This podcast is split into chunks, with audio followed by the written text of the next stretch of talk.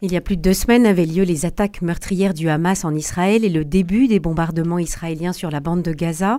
Dimanche, comme presque tous les jours depuis le 7 octobre, des échanges de tirs ont englobé les trois secteurs de la frontière libanaise, orientale, centrale et occidentale, la crainte d'un embrasement généralisé sur le front libano-israélien grandit, notamment avec le Hezbollah libanais installé juste de l'autre côté de la frontière nord d'Israël. Aleka Bagadasserian, bonjour. Bonjour. Vous êtes franco-libanaise et vous êtes paroissienne à la mission maronite et orientale de Toulouse. Vous avez de nombreux membres de votre famille au Liban. Vous avez aussi passé 25 ans au Liban.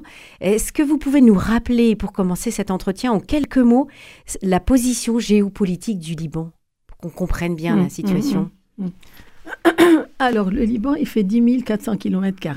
Donc, déjà, du point de vue de sa superficie par rapport à, ses voisins et même au reste du monde, c'est vraiment un tout petit pays qui fait à peine l'Alsace, on va dire, le département de l'Alsace.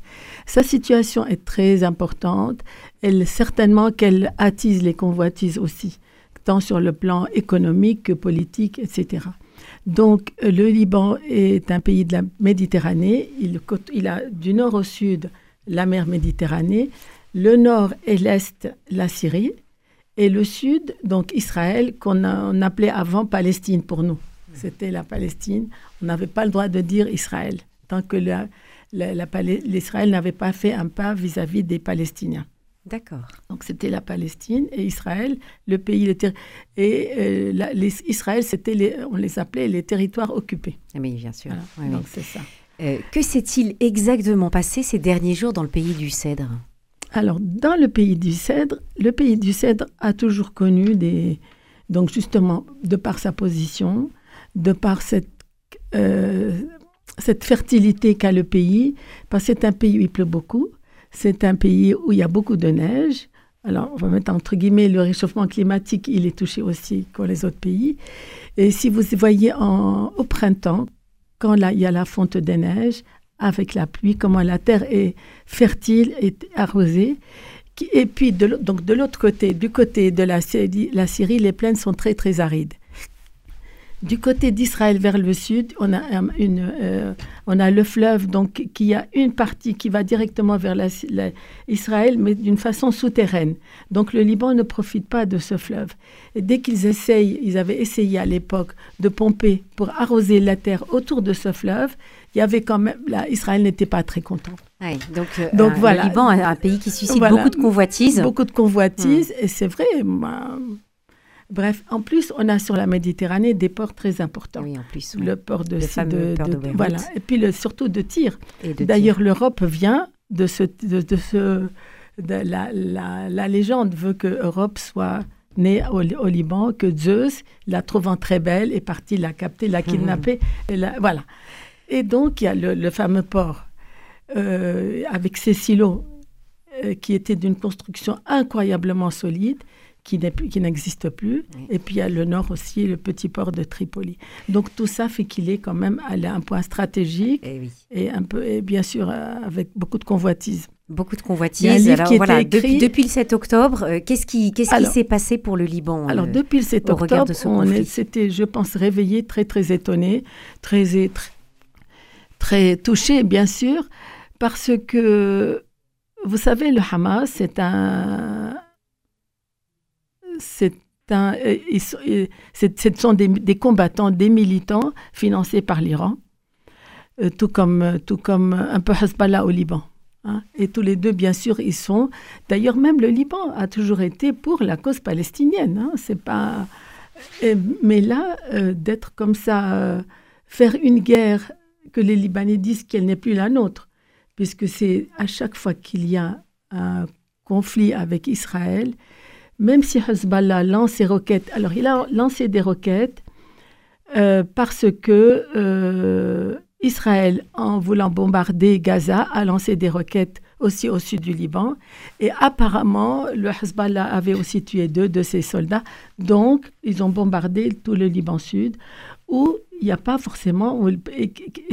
dans ces cas-là, ça ne touche que les, les, que les gens. Les civils. Les civils. Dire. Voilà. Donc ça, c'est ce qui s'est passé ces derniers jours au Liban. Voilà, ces derniers jours au Liban. Donc du coup, déjà comme le Liban est très exsangue, puisqu'il n'y a pas de assez, on reviendra sur l'eau, l'électricité et tout ça, du coup, maintenant, il y a un exode aussi qui, qui pousse. Euh, et vous savez, chaque, chaque fois qu'il y a, il y, a, il y a un événement comme ça qui est très, très violent, on a condamné, bien sûr, l'attaque de, de la fameuse rave party en Israël, qui a fait des millions, plus la réponse un peu vraiment euh, exagérée aussi de la part d'Israël, qui veut complètement, du coup, maintenant effacer Gaza. Euh, de la, de la région. Et donc le Liban est pris entre ces deux, entre ça. Du coup, donc maintenant, on va avoir tous ces Libanais qui vont monter vers le, vers le nord. Pour éviter cette frontière sud euh, avec Israël. Avec, ils sont mm. tout le temps, tout le temps menacés et ils ne peuvent pas, pas vivre, continuer comme ça. Donc du coup, ces Libanais vont, on va dire, avec les 2 millions de Syriens qui sont déjà là, qui posent aussi un gros, gros problème. Voilà, donc le Liban, excusez-moi, se retrouve du coup avec presque 5 millions de, de, en tout, entre 3 millions de Libanais. Et Il y a aussi les 500 000 Palestiniens qui sont aussi dans leur camp. Donc voilà, c'est, on n'arrive pas à répondre aux besoins de, de tout ce monde-là. Oui, bien sûr. Alors donc, euh, des, des, des, le Hezbollah, le dimanche 22 octobre, qui a attaqué cinq positions, euh, et, puis le, groupe a revendiqué des tirs de roquettes anti-chars sur des cibles à la fois civiles et militaires. L'artillerie israélienne a tiré des dizaines d'obus sur le territoire libanais.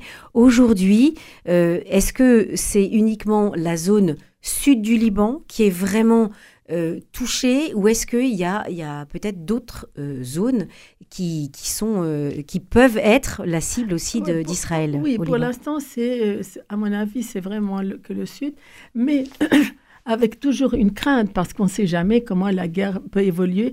On, le vit depuis 75, hein, avec des périodes de, de, guerre, des périodes de tranquillité, puis tout d'un coup, on ne sait pas pourquoi. D'ailleurs, euh, on craint pour l'aéroport de Beyrouth.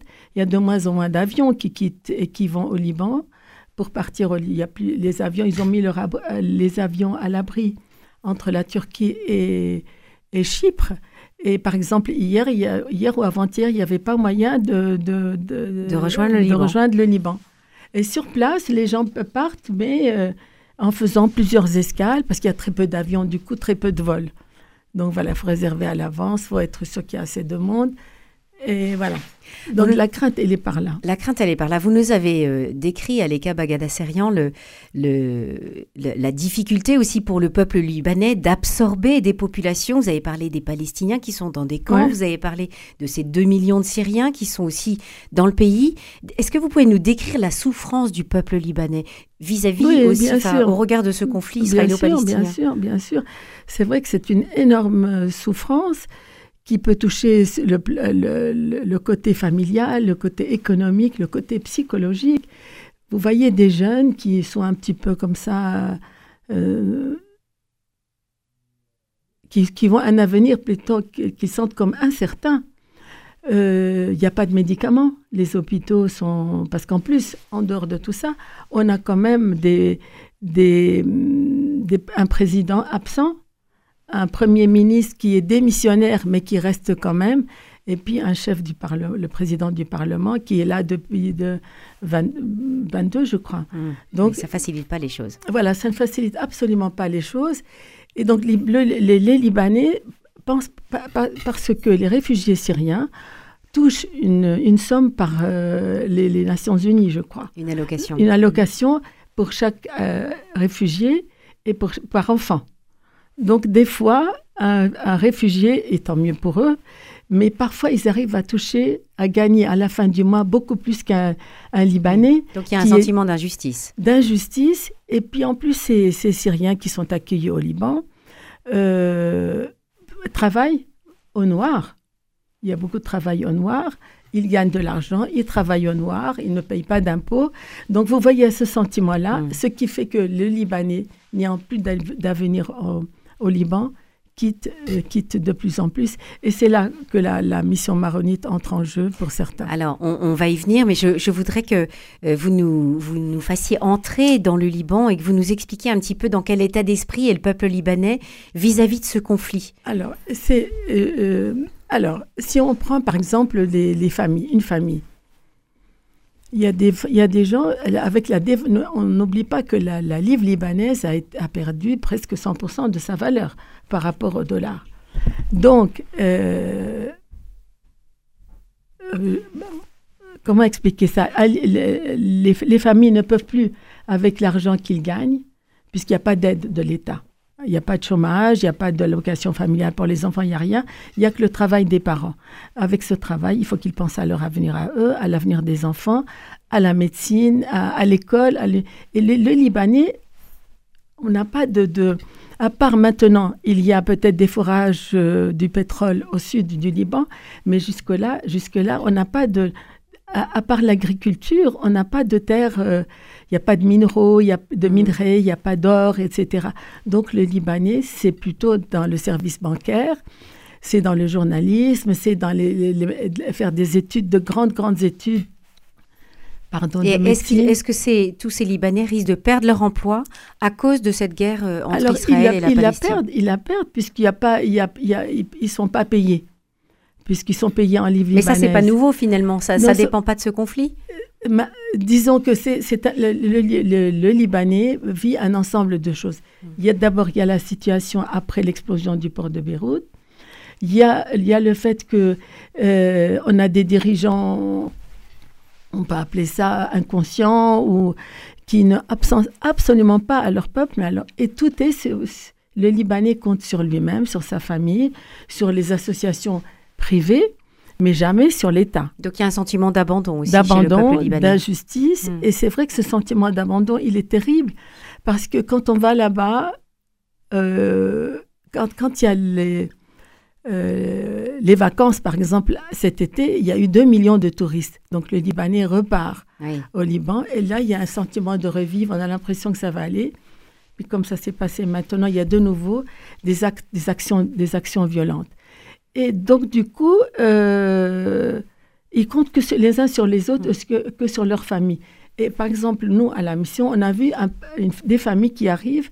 Le père qui, qui, est parti à la retraite ou qui est au chômage parce qu'il a donné tout son, euh, toutes ses économies pour envoyer sa fille ou son fils faire euh, ses études. au Liban, mm. en France, entre autres, pour qu'il puisse un jour repartir et participer à la reconstruction eh du Liban. Donc vraiment, c'est effectivement un sentiment d'injustice, d'abandon. Euh, je vous dis, il y a des gens qui ne peuvent... L'électricité est fournie par l'État une à deux heures par jour. donc le reste, c'est il faut acheter le, un générateur, donc ça coûte de l'argent avec une mensualité, ou alors des panneaux solaires. Mais tout le monde n'a pas les moyens. Donc il y a des gens, des familles qui ne vivent que avec une à deux heures de lumière par, euh, donc les, jeunes font leurs études encore avec seulement cette possibilité d'être éclairés. Aleka Bagadassarian, euh, quel rôle euh, les chrétiens jouent euh, au Liban? Vous avez parlé de la mission maronite, puisque vous, vous êtes, grâce à ça, à cette association en lien avec, avec les chrétiens du Liban. Dans ce conflit israélo-palestinien, est-ce qu'ils ont un rôle particulier? Est-ce qu'ils ont une mission qui leur est bah, attribuée? Ils ont une mission comme chaque, comme chaque paroisse, j'imagine par rapport à ces, paroissiens.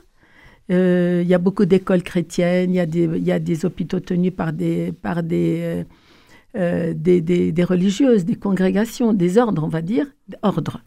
Mais, euh, mais eux aussi sont touchés. On voit bien que dans les églises, les gens donnent de moins en moins de l'argent. Les quêtes sont presque vides maintenant au Liban. Et donc les, les écoles, ils font, elles font ce qu'elles peuvent pour, qu'il n'y ait pas d'enfants qui restent sans scolarité. Hmm. Mais euh, les missions sont aussi touchées elles-mêmes. Les missions sont aussi touchées. oui. Hmm. Le, père Michel Aboud, président de Caritas, euh, a, a, invité, il a dit, il n'y a pas de gouvernement, on ne parvient pas à élire un président de la République au Liban, c'est pourquoi hmm toute l'Église libanaise a décidé d'accroître ses efforts pour aider la mm. population. Merci beaucoup, Aleka Bagadassarian, de nous avoir éclairé ce matin sur la situation au Liban au regard de ce conflit israélo-palestinien.